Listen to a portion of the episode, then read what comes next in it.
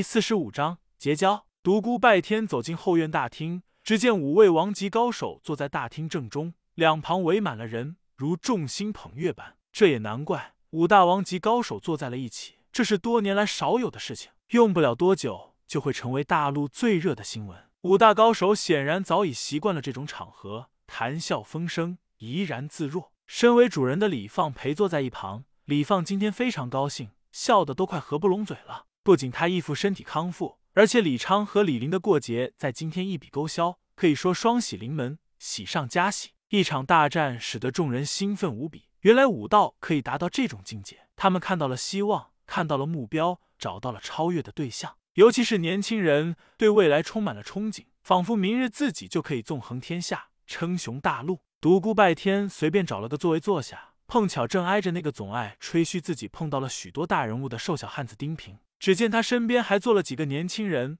看样子是他的忠实听众，正在聚精会神的听他在那里吹嘘如何巧遇某位王级高手的传奇经历。不一会儿，丁平将传奇经历绘声绘色的讲完了，几个青年听得如痴如醉。他抬头一看，旁边又多了一个高大魁伟的青年，立刻来了精神，开口道：“兄弟，刚出来混的吧？怎么称呼？”独孤拜天怎么听怎么觉得别扭，感觉像是两个黑社会碰到了一起似的。小弟独孤拜天，确实是刚刚出来闯江湖，不知大哥怎么称呼？丁平道：“我就是人称无敌侠客的丁平，丁大侠。”独孤拜天差点笑出声来，就他这样还敢自称无敌，怎么看怎么像一个三流水平的样子。要不是知道他的底细，还真没准被他唬住。独孤拜天道：“久仰久仰。”丁平一听更是高兴，拉住他的手道：“兄弟，我给你介绍几个朋友，他们和你一样，也是刚刚出来闯江湖。”丁平将独孤拜天拉到几个年轻人面前，道：“兄弟们，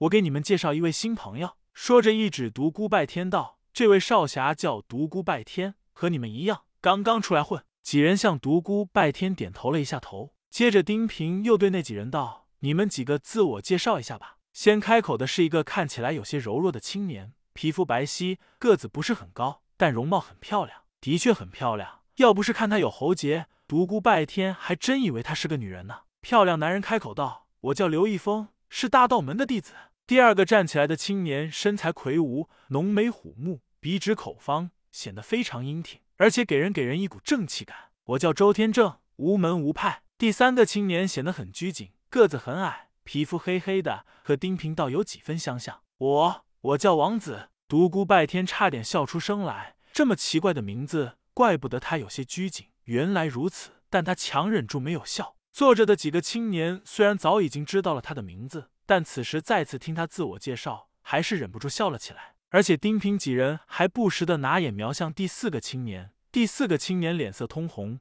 但没有笑。王子见独孤拜天并没有笑，显得很感激，同时冲那几个青年嚷道：“笑什么？名字是我父母起的，有什么好笑的？”轮到第四个青年自我介绍时，他显得更加扭捏。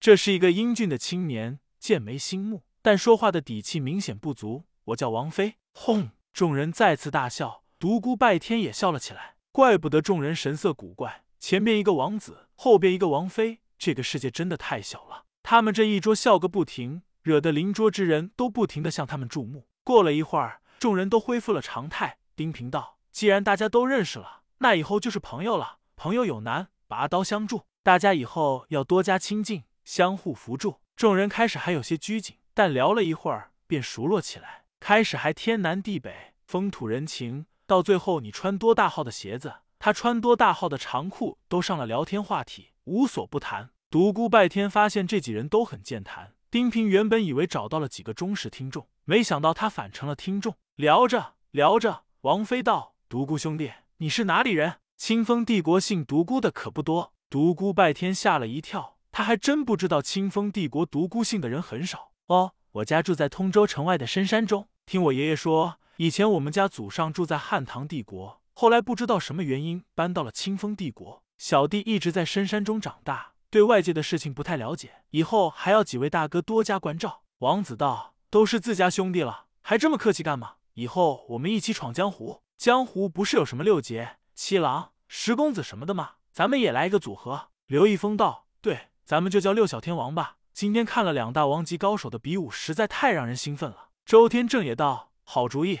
丁大哥年纪最大，肯定当大哥了。我们几人再按年龄排一下顺序，结果丁平三十岁，当了六小天王的大哥；老二刘天正二十三岁，老三王妃二十二岁，老四王子二十岁，老五独孤拜天十九岁，老六刘一峰十九岁，但比独孤拜天小两个月。六人越聊越投机，独孤拜天渐渐发觉丁平也不像他想象的那样，只知道吹嘘。他的江湖经验很丰富，给独孤拜天他们五人讲了好多的江湖禁忌，告诉他们什么人惹不得，什么人应该躲着走，什么样的人值得结交。几人听得频频点头。独孤拜天道：“要是早认识丁大哥几天，我也不至于闹笑话了。”丁平道：“闹什么笑话了？”独孤拜天道：“这辈子我恐怕都不敢明目张胆的到通州城去了。”如果我去了的话，估计全通州城的武林人都要追杀我。众人大齐，忙追问原因。独孤拜天就把第一天闯江湖的事情说了一遍，但省略了很多，没有提轩轩。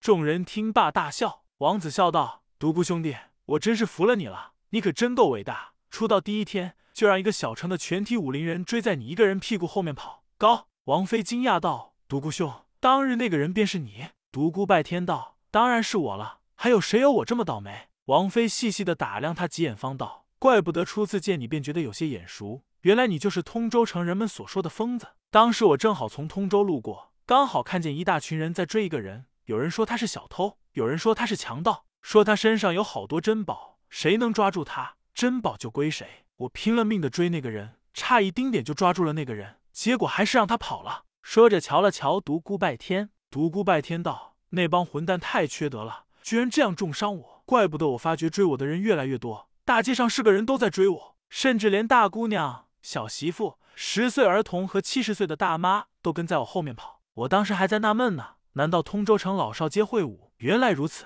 早晚我要找通州城的武林人算这笔账。众人哈哈大笑。刘一峰笑道：“算了吧，独孤大哥，谁叫你自己口无遮拦？”众人纷纷聊起自己当年的英雄臭事。时间过得很快，一会儿便到了中午。茶水都被撤下，丰盛的酒宴摆了上来，众人推杯换盏，把酒言欢。大厅里热闹非常，到处是敬酒、罚酒声。五大王级高手面前更是围满了敬酒的人。丁平道：“兄弟们，我们要不要过去给几大高手敬酒？”周天正道：“算了吧，咱们这样的小人物根本挤不到他们面前。你没看到敬酒的那些人胡子都白了吗？”刘一峰道：“就是，我们干嘛要给他们敬酒？他们是大天王，我们是小天王。”我们一点也不比他们差，说不定十年之后我们就超越了他们呢。王妃道：“说得好，他们已经老了，未来是属于我们的，我们早晚会超越他们。”王子道：“对，长江后浪催前浪，一代新人换旧人。十年内我要使自己成为王级高手。”丁平道：“兄弟们，看着你们这样豪情壮志，我很高兴。